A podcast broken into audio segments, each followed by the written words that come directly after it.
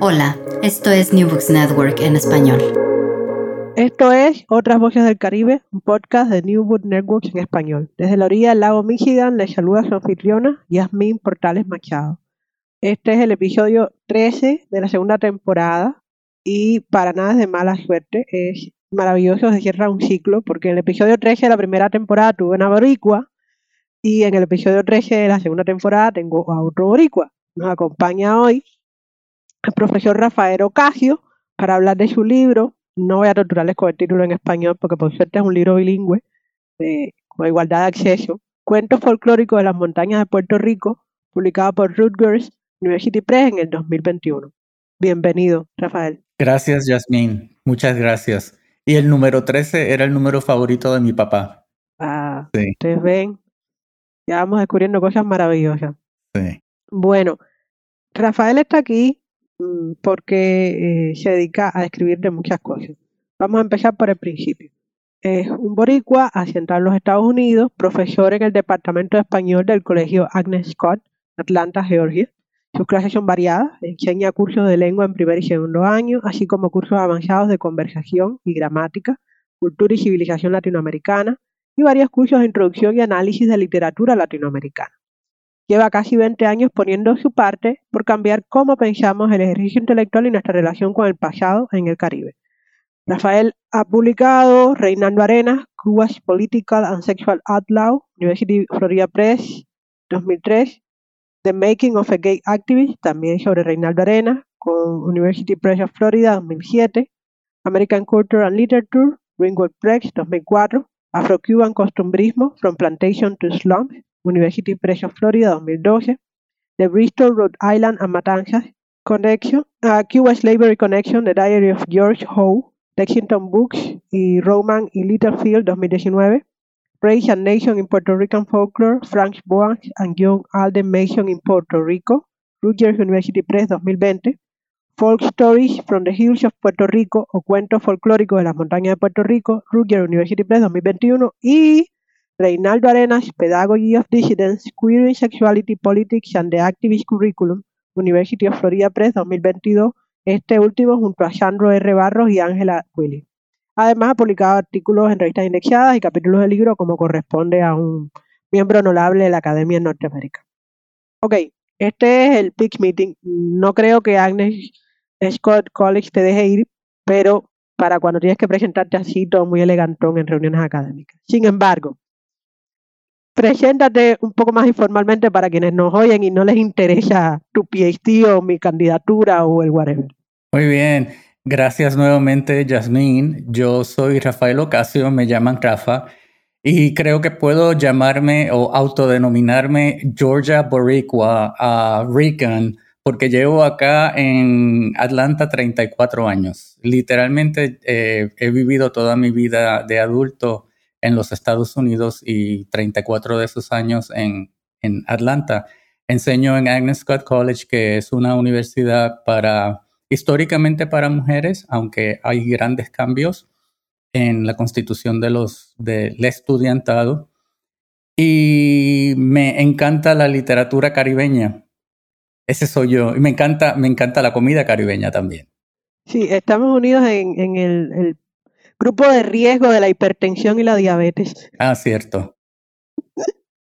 ok, bueno, estamos aquí hablando de tu, eh, no puedo decir penúltimo porque eso significaría que Reinaldo Arenas, Pedagogía of Dissidence, es el último, pero el libro anterior al más reciente. Eh, entonces, cuéntanos, aunque el título parece ser muy claro en de qué va, Cuento folclórico de las montañas de Puerto Rico, no creo que todo el mundo sepa que Puerto Rico tiene montaña y no estoy segura que todo el mundo entienda bien de qué van cuentos folclóricos. Así que cuéntanos de qué va el libro. Mira, eh, como una pequeña introducción, el libro nace cuando yo descubro que Franz Boas, doctor Franz Boas, el padre fundador de la antropología norteamericana, hizo un viaje a Puerto Rico en 1915 como parte de ese viaje a Puerto Rico, como antropólogo, decidió explorar el legado que había, el legado físico de los taínos en su construcción. Y él fue uno de los primeros antropólogos en trabajar el área que hoy conocemos como Caguana, que es un parque ceremonial, quizás el parque ceremonial más grande construido por los indígenas taínos en el Caribe. Pero Franz Boas también era folclórico, o folclorista, perdón, y como parte de ese viaje, él quería documentar la mayor cantidad de cuentos folclóricos puertorriqueños. Entonces, donde entro yo es trabajar la razón por la cual Franz Boas se habría interesado en viajar a Puerto Rico. Tenía otras posibilidades. Tenía Cuba, por ejemplo, eh, como país folclórico. Y sobre todo, eh, cuál fue el legado de ese viaje a Puerto Rico. 1915 eh, es, un, es, una década muy controversial en Puerto Rico porque literalmente los americanos llevan ahí menos de, dos décadas y, y se proponen grandes cambios económicos, sociales, políticos y culturales. Entonces, desde mi punto de vista, yo creo que Franz Boas decide ir a Puerto Rico para documentar la mayor cantidad de cuentos folclóricos porque en su opinión muy pronto los puertorriqueños iban a dejar de ser puertorriqueños y convertirse en americanos, olvidar el español, etc. Eso por supuesto no pasó. Gracias a, gracias a, ese, a ese proyecto eh, sobrevivieron cientos de cuentos. Ahora, lo, interesante del proyecto de Boas es que para poder documentar la colección de cuentos folclóricos más grande de cualquier ah, territorio de habla española necesitaba un ejército de, de escritores. No había, no había la plata para hacer este ejército de investigadores. Entonces, el ejército de investigadores se resolvió muy fácil. Se entrenaron a niños de escuelas primarias para documentar estos cuentos, para escribirlos o para investigarlos por su cuenta. Les, eh, fue, un plan muy interesante. Se les, dio, se les dieron órdenes de entrevistar a hombres y mujeres que hacían cuentos como una actividad muy popular. Eh, contar cuentos era una actividad muy popular en todo el Caribe. Por supuesto, estamos hablando antes de la llegada de la televisión. Eh, la radio estaba entrando poco a poco. Entonces, literalmente la única actividad para ah, pasar el tiempo por la noche era escuchar cuentos. Entonces había una gran cantidad de personas que se dedicaban a, contar cuentos. Y ese, e, ese, fue el proyecto de Boas. Eh, los cuentos eh, se publicaron en The Journal of American Folklore, acá en los Estados Unidos, del cual era Boas editor entre 1916 y 1929. Eso te da una idea del tamaño de la colección. No solamente fueron cuentos, fueron también adivinanzas, ah, poesía, eh, canciones de cuna. Fue un, proyecto extenso. Y en mi primer libro yo trabajo eh, todos los detalles de, de, esta investigación. En el segundo libro, la antología de la cual vamos a hablar hoy, eh, literalmente son mis cuentos favoritos de toda esta colección. Ajá, se revela el profundo y intelectual y muy sopesado criterio editorial. Los cuentos favoritos. Sí, definitivamente. Yo lo tenía todo muy claro. Proponer una antología de cuentos folclóricos puertorriqueños significaba dos cosas. Uno, que para un puertorriqueño tendría que haber un número específico de cuentos. Por ejemplo, Juan Bobo, el, famoso, el famoso personaje, por supuesto. Hay cuentos de Juan Bobo. Pero lo que yo quería hacer en particular era rescatar cuentos con personajes diferentes, interesantes, que muy pocas personas recuerdan todavía. Por ejemplo, eh, hay personajes que se llaman encantados o encantadas y podemos hablar un poco después sobre esto. Ah, por supuesto, en la antología no podía faltar un cuento de la cucarachita Martina, porque no solamente los puertorriqueños, sino los cubanos me hubieran, me, hubieran dicho, oye, pero ¿qué pasó? No hay un cuento de la cucarachita Martina. Luego de que publiqué la antología, los mexicanos me han dicho también, oye, que la cucarachita Martina también es mexicana. La cucaracha, la cucaracha, ya no puede caminar. En fin, yo recuerdo de niña, eh, bueno, quienes me escuchan se imaginarán que no acabé haciendo un doctorado de literatura, porque soy una niña muy estándar, ¿no? Que a mí el cuento de la cucarachita Martina de niño me generaba muchas preguntas y mucho asco. Era como, esto no es compatible, las cucarachitas son mucho más pequeñas que los ratones, aquí hay algo que no va bien. Y después, cuando el ratoncito Pedro se cayó en la vez, pensaba, pero es que el ratoncito era muy tonto, tenía que coger un cucharón. No se ve, se nota. Eh, en fin. Eh, en esta parte, a mí me alegra haber, eh, haberte invitado a hablar precisamente de la antología de cuentos y no del muy respetable análisis sobre la expedición de Framboas, porque eso nos permite regresar a la ficción. La costumbre aquí en el podcast es cuando tenemos un libro de, narrativa o de poesía, primero yo leo un, fragmento que me ha gustado mucho y después invito a su autor o autora, o en este caso al, al antologador, a leer algo que les guste. Entonces este es el momento en que yo te confieso cierta, cierta preferencia dentro del libro. Bien. Eh, quiero leer para compartir con, con, quienes nos escuchan el cuento de María la Ceniciosa. Está en la página 48 de Cuentos Folclóricos de las Montañas de Puerto Rico. Había una vez un matrimonio que tenía una hija, pero al poco tiempo murió la madre, dejando viudo al esposo. Había otra vieja que tenía otra hija llamada Cenicienta. La muchacha del padre tenía una chivita.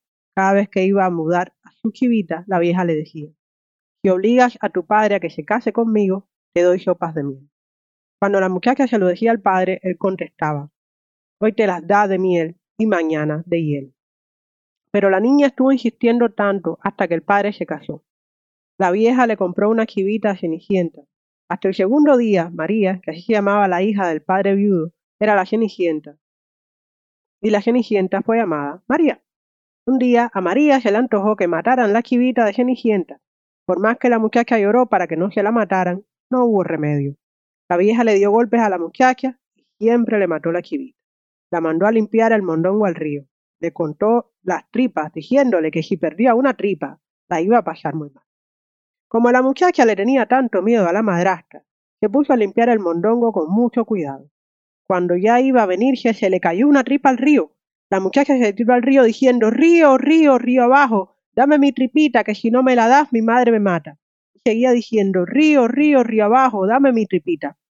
Cuando estaba en tan grande afán, salió a un palacio que estaba muy sucio. Allí vivían unas encantadas. Las mujeres habían salido para misa y la perrita se quedó en la casa, que también estaba sucia. La muchacha, desde que llegó allí, enseguida se puso, empezó a limpiar el palacio Echó la basura en el basurero, bañó también a la perrita. Inmediatamente se escondió detrás de la puerta.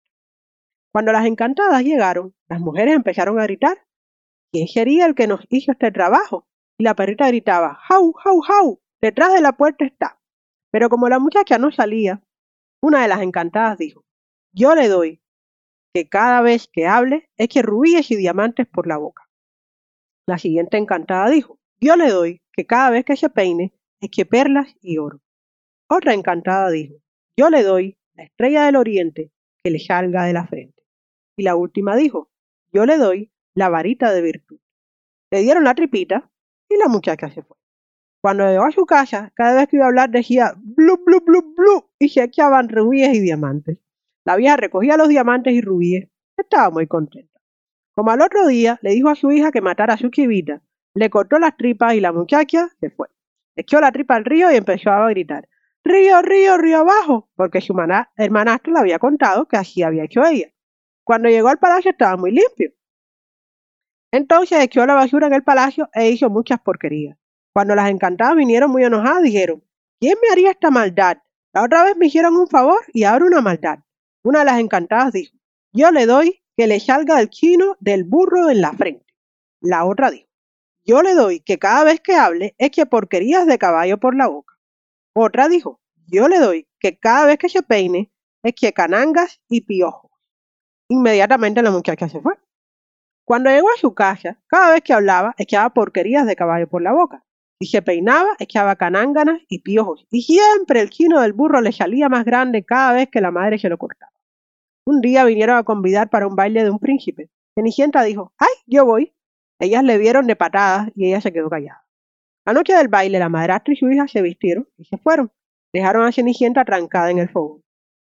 Como a las diez de la noche, hora en que estaba anunciado el baile, Cenicienta dijo, Marita de virtud, por la virtud que tú tienes y la que Dios te ha dado, quiero que me pongas con el traje que yo sola alumbre y no haya necesidad de luces. Quiero que me pongas allá con un coche que tenga las ruedas de oro y un caballo tan hermoso que no se encuentre en ninguna parte. Cuando abrió los ojos estaba allí. El príncipe desde que la vio enseguida se enamoró de ella y la empezó a sacar a bailar. Como ya eran como las cuatro de la mañana, ella le estaba diciendo que se iba porque ya era tarde. El príncipe le preguntaba, ¿Usted es María la Cenicienta? Ella le contestaba, la misma. Entonces el príncipe le dijo que iba a buscar un refresco antes que se fuera. Cuando el hombre salió, Cenicienta se tiró, se montó en el coche y se fue. El príncipe no encontró a Cenicienta. Se volvió loco. Empezó a darle de palos a los músicos y a los que lo acompañaban y se acabó el baile. fin. Sí, me encanta. me gusta este porque es la cosa de, no, no, o sea, una no se casa con un hombre que la conoce en un baile una noche. No, eso no funciona así. Incluso después, ¿cómo que no te acuerdas de mi cara? ¿Cómo que necesitas un zapato? Cara dura, qué de borracho estabas. No quiero hombres así en mi vida, no me importa cuánto dinero tengas. Sí, sí. Oye, vamos a regresar a cosas serias. Eh, porque el folclore es cosa seria. Tú mencionas en la introducción de tu libro eh, que Race and Nation in Puerto Rican Folklore, Fran Boas and Young Alden Mason in Puerto Rico, sirve como guía crítica para la presente antología de cuentos populares. Eh, esa es una conexión clara entre dos de tus obras. Pero el resto de tu producción no es una unidad tan evidente. Al mismo tiempo, en tu página de colegio de Agnes Scott afirmas, cito, mi investigación académica se divide en tres grandes áreas. Una, la obra del escritor cubano Reinaldo Arena. Dos, el impacto de la chantería en la literatura cubana. Tres, la obra de la novelista latino-puertorriqueña Judith Ortiz Cofer. Entonces, fin de la cita. Primero, no pareciera que rescatar viejos relatos de jíbaros encaje en ninguna de estas tres grandes áreas que tú mencionas. Segundo, y esta es mi pregunta, ¿qué te lleva a estos tres temas plus los cuentos folclóricos de Puerto Rico? ¿Cómo es que tu vida te ha llevado por ahí? Perfecto. Mira, el amor de mi vida académico uh, fue Reinaldo Arenas. Mi disertación que empecé a escribir en 1985, en el siglo pasado, uh, fue sobre Reinaldo Arenas. Sin embargo, uh, para aquellos que conocen la obra de Reinaldo Arenas, sabrán que sus primeros cuentos son cuentos que se ambientan en el campo cubano, particularmente el campo de Holguín. Pero esa no fue mi conexión. Mi conexión con mi gran interés por Reinaldo siempre fue cómo este hombre literalmente semi, semi educado en literatura, llegó a convertirse en el gran escritor cubano del siglo XX. Eh, cuando, cuando escribamos la historia cubana post-revolución cubana, eh, la historia literaria post-revolución cubana, el nombre de Reinaldo Arenas deberá brillar al, al lado de, de, las grandes figuras que, que, produjo Cuba durante el siglo XX. Como, como sabes, eh, Reinaldo Arenas fue un gran activista gay y ese fue mi gran mi gran atractivo hacia, hacia su obra. Cómo, cómo este hombre, una vez que decide comenzar a escribir, decide escribir temas tan controversiales que eventualmente, como sabes, lo llevó a, a su encarcelamiento y a eventual salida a través del puente Mariel. Ese fue mi interés en Reinaldo Arenas. Eh, y como puedes ver, eh, la obra de Reinaldo Arenas es tan, no solamente numerosa, sino tan profunda que en mi caso ameritó tres libros, pero todos desde, desde esta perspectiva política. Siempre encontré grandes conexiones entre la literatura que Reinaldo está escribiendo a partir de, la década del 60 y la literatura que están escribiendo puertorriqueños en, en la década de los 60 también. Como te mencioné, eh, su interés por el folclore, uh, su interés por la figura del niño. Uh, Reinaldo Arenas tiene un, tuvo una gran obsesión, no solamente con su, por, por su infancia, sino por imágenes, por imágenes de, niños y adolescentes. Eh, y también vi este interés en la literatura de los latinos. La literatura de los latinos está muy enfocada en recuerdos de infancia para aquellos que nacieron en, países latinoamericanos o en el caso de Puerto Rico, en Puerto Rico. y su conexión con estos recuerdos una vez que están acá en los Estados Unidos. Esto me trae a la figura de Judith Ortiz Cofer. Judith Ortiz Cofer pasa a la historia de la literatura latina como la primera escritora latina que fue nominada, nominada para el premio Pulitzer, que coincidentemente fue nominado Oscar Hijuelos ese mismo año y Oscar Hijuelos ganó por uh, Mambo Kings. Judith, su, su, obra está muy influida por el folclore puertorriqueño. Y en algún momento Judith comienza a escribir unos cuentos que ella llama reinterpretaciones de cuentos folclóricos puertorriqueños. Yo tuve la, la dicha de ser muy amigo de, de Judith. Así que yo fui uno de los primeros en leer, en, leer, en, leer estos cuentos. Uno de los cuentos, eh, el personaje era María Sabida. Es la historia de, hay muchas historias sobre este personaje en Puerto Rico. Es la niña que lo, que lo sabe todo, es, es, es el equivalente femenino de un Juan Bobo.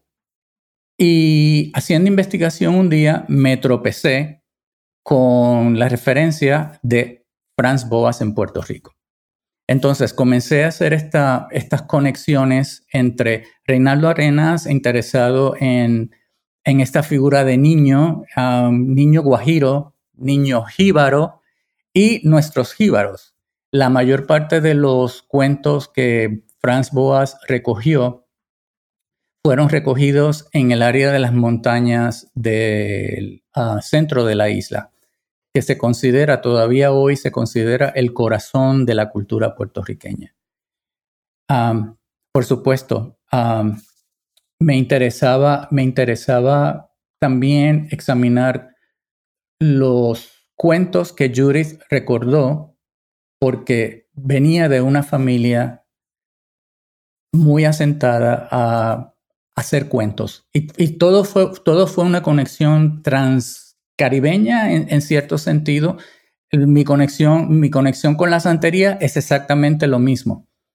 He descubierto que escritoras cubanas y puertorriqueñas en sus memorias de infancia generalmente recuerdan ceremonias de santería en el caso de Cuba y también en el caso de Puerto Rico o, el equivalente de, cultos religiosos parecidos a, a la santería cubana. entonces, e, e, ese me parece que fue el, hilo conductor.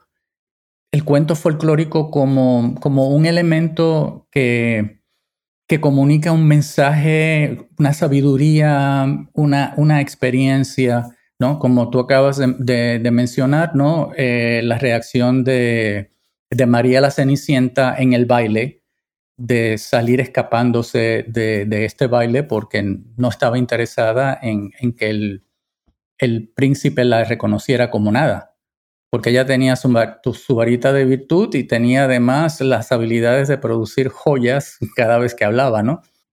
Entonces, esa, esa es mi, mi, ángulo, el, el, cuento folclórico, folclórico quizás como punto cero, si, si pudiéramos hablarlo de otra forma. No, no, no, tú no te puedes decir ahora. El punto cero es Reinaldo Arena. Porque tú no, no te imaginas cuán bien se siente mi chauvinismo, mi profundo corazoncito chauvinista cubano. Reinaldo Arena. el inicio de todo para ti. Sí. Eh, aunque, en fin. Eh, es una buena historia. Me gusta, o sea, de, y de nuevo ahí están la vocación por la teleología, ¿no? El empeño en que, dime, dime, ¿cómo engancha todo, por favor? Yo imagino que a veces no engancha, pero es bonito cuando... Claro. Y también he tenido la dicha de, de, haber enseñado en Agnes Scott por 33 años.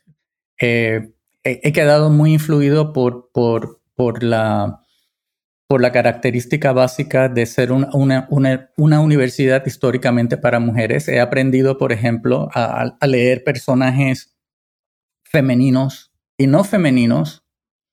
Um, y también um, este asunto del liberal arts, ¿no? Las artes liberales, ¿no? Que son, son muy fluidas. Mm. Eh, es casi imposible definir qué es, qué, qué es una universidad para, para, históricamente para mujeres dentro, dentro de este contexto de liberal arts. Intrigante. Oye, eh, uno de los comentarios críticos sobre tu libro pertenece al profesor emérito de alemán, literatura comparada y estudios culturales Jack Sips. Para quienes no se mueven en el campo de los estudios germánicos, como yo, que lo resumo en que es el traductor y editor de The Original Folk and Fairy Tales of the Brother Grimms, The Complete First Edition, que vino a publicarse por Princeton University Press en 2016. Así que rechace todas las anteriores. Esta es la que es. Si quieren asustarse o criticar con base la serie de TV Green, busquen ese y otros los títulos del profesor Cipes. Pero regresando al cuento folclórico de la montaña de Puerto Rico. Cipes opina que, hijito, la amplia introducción de Ocasio y sus notas sobre la historia de estos cuentos llenan un vacío sobre nuestra comprensión de la inusual contribución realizada por los campesinos puertorriqueños a la tradición cultural de la isla. Fin de la cita. Sin embargo, tú adviertes que, y de nuevo, el extenso proceso de edición que duró de 1916 a 1929 fue bastante polémico. Fin de la cita. Entre otras cosas, porque Aurelio Espinosa, el especialista mexicano encargado de la edición, se llevó por delante los rasgos lingüísticos del español rural boricua del momento. Y por lo que deduzco del texto de tu introducción, el racismo también jugó un papel en lo que queda de la recopilación original del equipo de Mason y Boa. Entonces te pido, por favor, háblanos no de lo que está en el libro, eh, más allá de que son tus cuentos preferidos, háblanos de lo que no está y no podría estar, de lo que se perdió. Mira, el doctor Espinosa, quizás algunos de ustedes lo reconozcan como uno de los cofundadores de la Asociación de Profesores de Español y Portugués. Eh, él enseñaba en Stanford, donde enseñó folclore por muchos años. Era muy amigo eh, de Boas. Habían trabajado como ah, un equipo de editor um, Espinosa para, varios, para varias conexiones de cuentos folclóricos de estudiantes, ex estudiantes de Boas. Entonces, el doctor Espinosa, su formación era completamente peninsular. Eh, es muy claro en la, en la correspondencia entre Espinosa y Boas y Mason. Mason, ah, no hemos hablado mucho de Mason, Mason también um, era um, un joven antropólogo y folclorista. Uh, había sido estudiante de un antiguo estudiante de Franz Boas y había hecho investigación de campo con Boas en México. Entonces, los tres tenían una relación muy, muy profesional, pero al mismo tiempo una, una, relación que, de codependencia tanto Spinoza como Mason dependían de, la, de las publicaciones bautizadas por el nombre de Boas. Eh, como dije, eh, Boas eh, había sido editor en el Journal of American Folklore. Bueno, para contestar tu pregunta, Spinoza decide editar los cuentos utilizando lo que él llama una gramática y una sintaxis del español peninsular. Yo me imagino también que muchos de los vocablos asociados al, campesino puertorriqueño o el jíbaro, ya hemos mencionado el nombre anteriormente, ah, fueron eliminados. Ah, y del mismo modo, también, como ustedes saben, muchos de los cuentos folclóricos tienen un, nivel muy fuerte eh, de contenido sexual. Eso fue eliminado casi completamente. Yo pude verlo en uno que otro, en, uno que otro cuento, pero, pero fue completamente eliminado por, por Espinosa. Entonces, mi colaboración en la antología fue de cierta forma reescribir el cuento para que sonara como si hubiera sido escrito por un jíbaro puertorriqueño. Entonces, para mí esto fue muy importante porque anteriormente a esta colección, las colecciones de cuentos folclóricos, las pequeñas o las pocas colecciones de cuentos folclóricos que se publican en Puerto Rico no son publicadas, no son escritas por jíbaros, son escritas por ah, personas que habían sido educadas en el campo del folclore, pero no necesariamente que hubieran sido campesinos o si en algún momento tuvieron una asociación con el campesino puertorriqueño familiar, eh, ya la habían perdido, ya, ya se habían convertido en grandes académicos y estaban publicando cuentos eh, con este tono académico. Entonces, desde mi perspectiva crítica, esta es la primera vez en la historia de la literatura puertorriqueña, y recuerden que estamos hablando de principios del siglo XX, casi menos de 20 años de la salida de los españoles de Puerto Rico, que por primera vez se escriben cuentos folclóricos por campesinos. Y en el caso particular, que me, parece muy importante, no solamente fueron hombres o mujeres, desafortunadamente eh, los cuentos cuando se publicaron en la, en la revista no se publicaron, el, no se publicó el nombre de la persona que los escribió. Eh, pero muy importante que muchos de estos cuentos, quizás cientos de los cuentos, fueron escritos por niños de las escuelas públicas de Puerto Rico. Niños que en ese momento estaban sufriendo la gran agonía que el Departamento de Educación puertorriqueña, siguiendo estatutos del gobierno federal norteamericano, quería transformar la educación en Puerto Rico de español a inglés. Y esto, por ejemplo, eh, eh, lo vivió la, generación de mi madre y mi padre. O sea, tan triste. Sí. O sea, eh, sí, era, era parte, era parte de un, movimiento que buscaba adaptar al puertorriqueño a esta ciudadanía norteamericana que se esperaba, que algunos sectores del país esperaban. Pero, eh, o sea, tú comentas en la introducción que al mismo tiempo que se está llevando a cabo la investigación para la recopilación de tu relato, hay producción intelectual en el mismo Puerto Rico. Cierto. Para eh, demostrar las características específicas de la nacionalidad puertoriqueña Exactamente. O, de Borinquen, ¿no? Sí. y, y Mason y tienen relación con estos otros intelectuales, siempre hombres, por supuesto la época, que están tratando de demostrar que Puerto Rico es una entidad cultural en sí misma. Exactamente. Eh, Boa se mantuvo muy, muy al margen de todo. Inclusive el gran, el gran antropólogo solamente dio una entrevista que desafortunadamente no he podido encontrarla. su ayudante, Mason, por otro, por otro lado, sí, tuvo acceso a dos grandes folcloristas.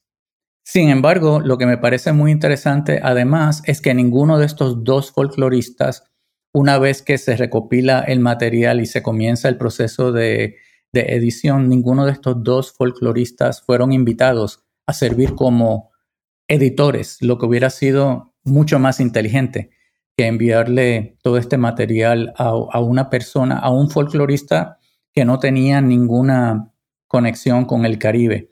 Espinosa, muy, muy curiosamente, Espinosa eventualmente va, viene al Caribe, pero no a Puerto Rico, viene a Tucuba, Yasmín. Y tiene, tiene una serie de, de, conferencias en la Universidad de La Habana, por ejemplo.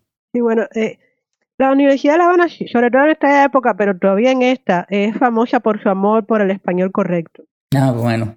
Puedo comprender la, afinidad de Espinosa. Sí, eso, eso explicaría. Eh, pero tú mencionas también que hay una parte que, eh, o sea, ahí me perdí, es como el misterio dentro del misterio. Sí. En la introducción tú dices que había una parte de relatos producidos por comunidades afrodescendientes que se han perdido. Sí. Eh, la comunidad Lo Loíza, creo, es el nombre del pueblo. Loíza, sí. Ah, Boas, tanto Boas como Mason ah, viajan a Loíza. Loíza, para aquellos que conozcan la geografía de la isla, conocen muy bien que está en la costa ah, norte y es una, una comunidad que se fundó como comunidad afrodescendiente. Todavía es fuertemente una comunidad afrodescendiente. Boas hizo trabajo como antropólogo también allí. Eh, y Luisa era muy conocida también por sus uh, echadores de cuentos. Y estos echadores de cuentos también escribieron o fueron, o fueron entrevistados por, por Mason. Boas decidió no utilizar esta, este material. Y este, este literalmente es mi gran, mi gran misterio, porque Boas decide no utilizar este material y utilizar el material que se, um, que se recopiló en, en, el área de Utuado, en el centro de la isla, que como dije anteriormente se considera el corazón de la cultura puertorriqueña.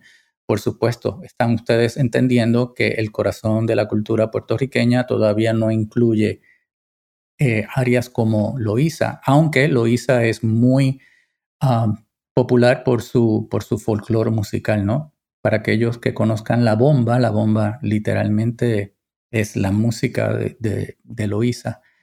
Eh, Boas creo que reconoció su error. Uh, posiblemente algunos de ustedes eh, recuerden que fue mentor de Sora Neil Hurston. Uh, Neil Hurston um, estudió con Boas cuando Boas enseñó en, en la Universidad de eh, Sora Neil Hurston. Y Boas fue uno de los, um, uno de, de, los mentores que le recomendó hacer eh, el trabajo de folclore en el área de Florida.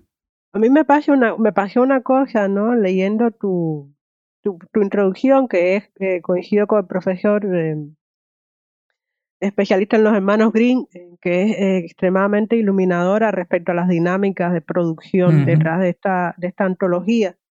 Eh, me, me, deja pensando en el misterio, como tú dices, ¿no? El misterio detrás del misterio. Uh -huh. Porque hay muchas cosas más que la buena o mala voluntad de las personas cuando se trata de los archivos, ¿no? Está el deterioro físico natural, las eventualidades del mundo. Eh, tú dices que hay música, que, que Mason o Boas, uno de los dos, grabaron música folclórica en cilindros de cera. Cierto. Pensar en, el, en la, la distancia tecnológica, ni siquiera discos de acetato, no cilindros de cera para las grabaciones. Sí. Y, y, y al mismo tiempo, ¿no? En la fragilidad del, del registro en sí mismo. Me deja pensando. Bueno. Sí, y muchas de las, muchas de las grabaciones sobrevivieron. Qué bien. Y, y una de las grabaciones tiene el nombre de uno de los, uh, una de las personas que Mason entrevistó como folclorista negro. Requete bien. Sí. Ahora, me tienes que mandar el link. ¿Está disponible en alguna de esas sí, sí, sí, bibliotecas digitales por el mundo? Sí, te lo envío. Tienes que mandar el link, lo, lo incluimos en, en, el, en el texto del podcast. Perfecto. Sí, yay, memoria. Bueno, ahora vamos a algo un poco más alegre. Este es el turno, esta es la parte en que tú sales como de, del armario, del armario, del armario. Léenos un cuento. Muy bien. Bueno, mi cuento favorito no es el, no es el de Juan Bobo, como muchos de ustedes pensarían que un puertorriqueño les podría leer. Les voy a leer la historia de por qué los tesoros del gran pirata puertorriqueño Roberto Cofresí y Ramírez de Arellano, cuyas fechas son 1791 a 1825. Si ustedes quieren pasar unas lindas vacaciones en mi tierra, les recomiendo que visiten Cabo Rojo, en la costa uh, oeste. Tiene posiblemente una de las más espectaculares playas en el Caribe. Y Este cuento explica por qué Cofresí, quien cavaba por donde quiera en la costa para esconder sus tesoros, porque estos tesoros nos han encontrado. El cuento se llama Cofresí en el Palacio Misterioso. Cofresí era un ladrón que robaba para enterrar.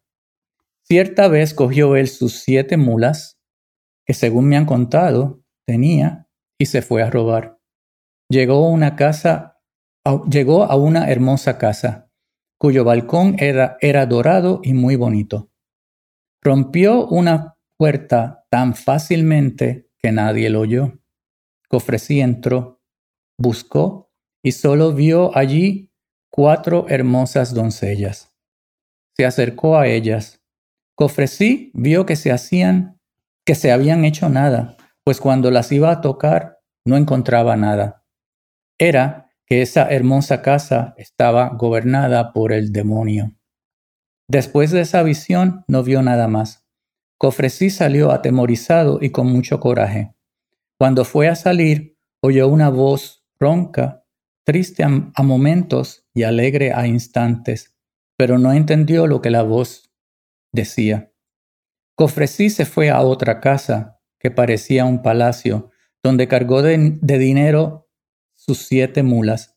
Atravesó el monte con ellas, pero tenía dudas porque distinguía a lo lejos la misma casa que había dejado tras de sí.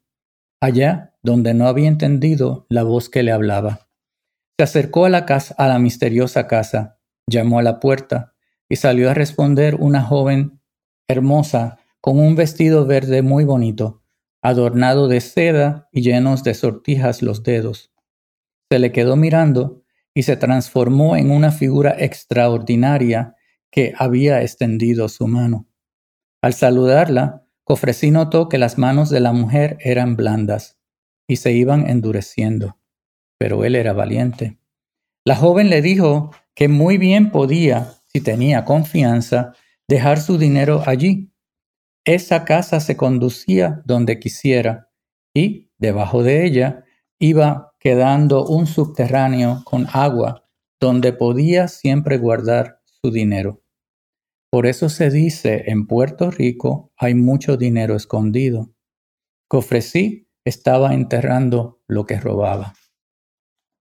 Así que ya saben, van a disfrutar de lindas playas en Cabo Rojo, pero no van a encontrar los tesoros. Porque están escondidos en una casa que gobernada por el demonio. Exactamente. Ok, tendremos cuidado. Mucho cuidado, pero es un área muy bonita. vale. Para los que les da la manía, por ello es la página 199, ¿no? Del libro. Me parece. 199 para futuras referencias. Entonces, eh, Rafa, estamos ya como eh, hacia la curva final. Eh, tú eres un académico muy respetable, muy respetado. seguro tienes lista de espera para tus cursos y todas esas cosas, pero vivimos en la academia neoliberal que vivimos. Entonces, sacaste tres libros en medio de la pandemia, uno detrás de otro, como prueba de tu capacidad de producción, que eh, no da envidia para nada a otras personas, pero eh, aparte de andar haciendo cuir el currículo con la ayuda de Reinaldo Arena, ¿qué más estás haciendo ahora? ¿Qué nos, qué nos espera de ti? Mira, mencioné el nombre de Judith Ortiz Coffer. Judith Ortiz Coffer eh, fue una increíble mentora para mí. Yo tuve la suerte de que yo llegué a Atlanta el mismo año que Judith Ortiz Coffer ganó el, eh, fue nominada para el premio Pulitzer por su primera novela The Line of the Sun. Judith enseñaba en la Universidad de Georgia, que me queda como a una hora y media. Nos hicimos muy buenos amigos. Mis primeras publicaciones fueron entrevistas que hice con Judith. Eh, como puedes darte cuenta, me encanta, me encanta la narración. Para mí no hay nada mejor que un, que un buen cuento o una buena novela. Entonces, lo que estoy escribiendo, lo que estoy produciendo ahora es um, una colección de los cuentos más representativos de Judith Ortiz Coffer para la Universidad de Georgia Press. Um, Judith, um, gran parte de su, de su publicación fue con la Universidad de Georgia Press. para mí esto es un regalo que, le hago a, la memoria de una persona que fue muy especial para mí y que ha sido muy especial para, para muchos quienes la conocieron y para todos los latinos que hayan leído su obra. Judith um, tuvo un, gran número de, de personas, um, no importa puertorriqueños, latinos, que leían muy fervientemente su obra. Y para mí es un honor que la Universidad de Georgia Press me haya dado la oportunidad de, como dije, hacer, hacer un tributo a una, a una persona que ha sido muy especial para tantos, especial, particularmente para mí. Entonces, de cierta manera, vas a hacer lo mismo con los cuentos folclóricos de Puerto Rico, ¿no? Exactamente. Vas a sacar a tu fan interno. Estos son los cuentos que más me gustan de Judy y voy a argumentar que además son los mejores. Exactamente. Oye, ¿cómo, cómo, cómo me lees muy bien? Ah, no, es, es, que eh, una persona que se dedica a eso reconoce a otra que se dedica a eso. sí. Óyeme, eh, Rafa, yo te doy las gracias por habernos dedicado el tiempo en tu ocupada agenda como investigador y docente para conversar un rato con, conmigo y con la gente que escucha el podcast. Eh, y como me recordó nuestra entrevista anterior, que escuchará el podcast en algún momento, porque esto es, es como la radio, pero tiene un kick mejor que la radio, que es que no es efímera. Se queda ahí, la gente puede llegar a los podcasts, quién sabe cuándo.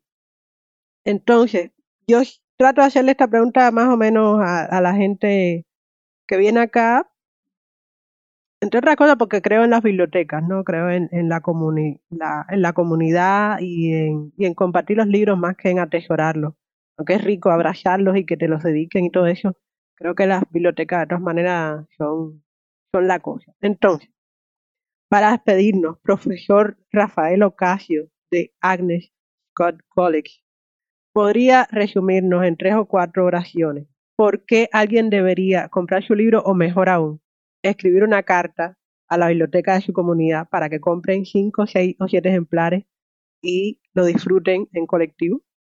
Díganos. Perfecto. Gracias, Yasmín, y gracias a todos quienes nos escuchan ahora o nos escucharán en el futuro. ¿Por qué un libro de folclore puertorriqueño cuya colección tomó lugar en 1915? Los cuentos son el alimento del alma. Los cuentos, los cuentos nos revelan secretos que no, que no, podemos, que no podemos encontrar de otra forma.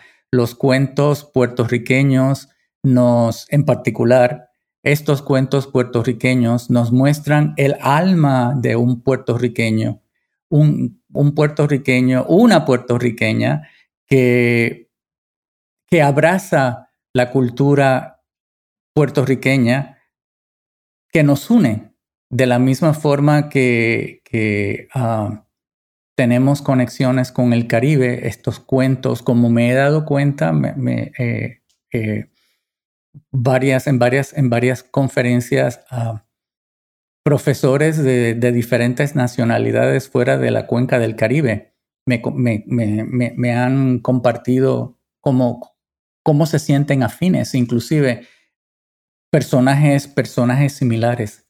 Entonces, en cierta forma, sin, sonar así como un, gran romántico de la literatura latinoamericana, estos cuentos nos unen como latinoamericanos, nos unen como latinos, nos unen como latinas, nos, nos, comparten, nos comparten una sabiduría que no se aprende en los libros, una sabiduría que viene de muchos años. Y además son divertidos. Ahí tienen sabiduría, memoria, diversión, casi todo lo que puede uno pedirle a un objeto pequeño y flexible que te acompaña en la noche eh, o de día, en el viaje del ómnibus, en, el almuerzo, antes de dormir. Si no les basta con lo que dice Rafael Ocasio o piensan que es una parte interesada en todo eso, les cuento que Loraine M. López eh, otra escritora especialista en literatura boricua, opina. Los cuentos recogidos en este volumen resaltan el ingenio, el coraje y la resiliencia del jíbaro, al tiempo que iluminan las tradiciones y valores puertorriqueños que contextualizan el tiempo en que fueron recogidos. Al igual que las joyas excavadas por el legendario pirata Contreras, estas historias populares siguen siendo muy bonitas y muy valiosas y exigen ser compartidas. Esto es un punto en común entre el trabajo de Rafael Ocasio, trabajo de la eh, el trabajo de Reinaldo Arenas, que lo llevó de cierta manera acá, el trabajo de incluso de Boas Mason y, el resto de su equipo, no importa los reservas que tengamos acerca de su criterio. Compartir la memoria, preservarla, es como el punto de inicio, pero para nada el final de el trabajo de recopilación folclórica. Y por eso mismo repito mi agradecimiento a ti, Rafa, por haber compartido el tiempo con nosotros. Yo espero que... Ah, sí, les recuerdo, el libro es bilingüe. Entonces, si estás aprendiendo español desde el inglés, este es bárbaro porque tiene las dos versiones. Si nada más que lees inglés, el prólogo está en inglés y están los cuentos en inglés y lees español, el prólogo en español está disponible online eh, y todos los cuentos están en el libro en español. Es un libro muy, muy abierto a muchísimos tipos de lectores y lectoras. Y eso también se lo debemos agradecer a Rafa. Entonces, ya nos estamos despidiendo. Rafa, ¿te quieres despedir de nuestro público? Muchas gracias por su atención y disfruten el libro. Ok, esto ha sido Otras Voces del Caribe, un podcast de New Network en español. Desde la orilla del lado Michigan les habló su anfitriona Yasmín Portales Machado, que hoy estuvo acompañada por Rafael Ocasio desde Georgia, eh, un lugar con hermoso clima, hermoso paisaje, eh, y indudablemente una universidad que vale la pena chequear, Agnes School College, que no ha patrocinado este podcast de ninguna manera, pero cuyo trabajo en la educación de generaciones y generaciones de mujeres queremos reconocer. Donde quiera que nos escuches, buenas tardes, buenas noches, buenos días, que el amor te acompañe. Gracias por escuchar New Books Network en español.